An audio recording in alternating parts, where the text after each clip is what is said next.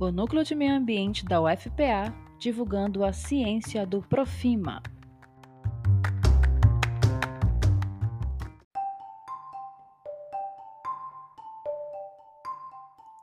Olá, ouvintes da Rádio Numa! Hoje vamos falar sobre o resgate da memória enquanto metodologia para a educação ambiental. Eu sou Beatriz Avis e este foi o meu trabalho de conclusão de curso no Profima.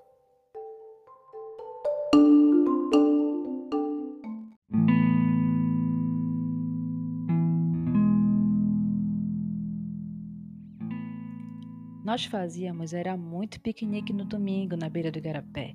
Era muito bom. Eu, hein? Credo, só lixo.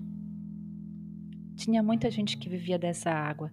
Eles pescavam, pescavam vizinha muito peixe, muito peixe mesmo. Quando davam umas sete horas da manhã, eles já chegavam com o paneiro cheio de peixe. Era camarão, era sarda, era pescada, toda a marca de peixe. Siri, bastante. Até meu genro vinha pescar aqui. Tá fazendo os 13 anos que acabou, que agora não tem mais nada. Só tem aquele sujo. O igarapé tá todo sujo.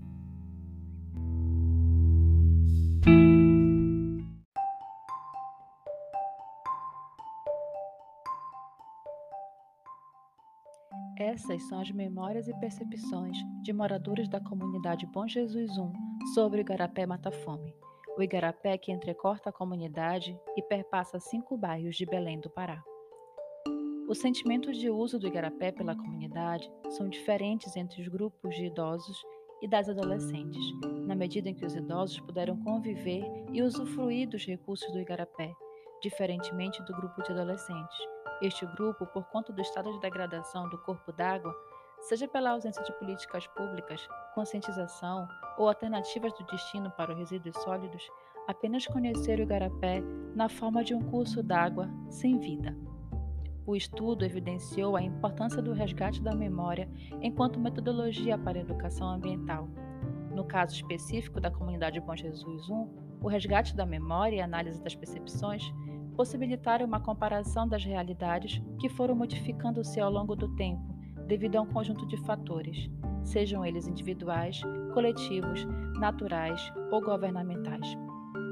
O levantamento e compartilhamento das memórias entre as gerações possibilitou o sentimento de pertencimento dos moradores à comunidade, e essa condição permite estabelecer laços que podem colaborar para impulsionar movimentos de conscientização ambiental e reivindicação de políticas públicas para a recuperação ou preservação dos recursos naturais da comunidade.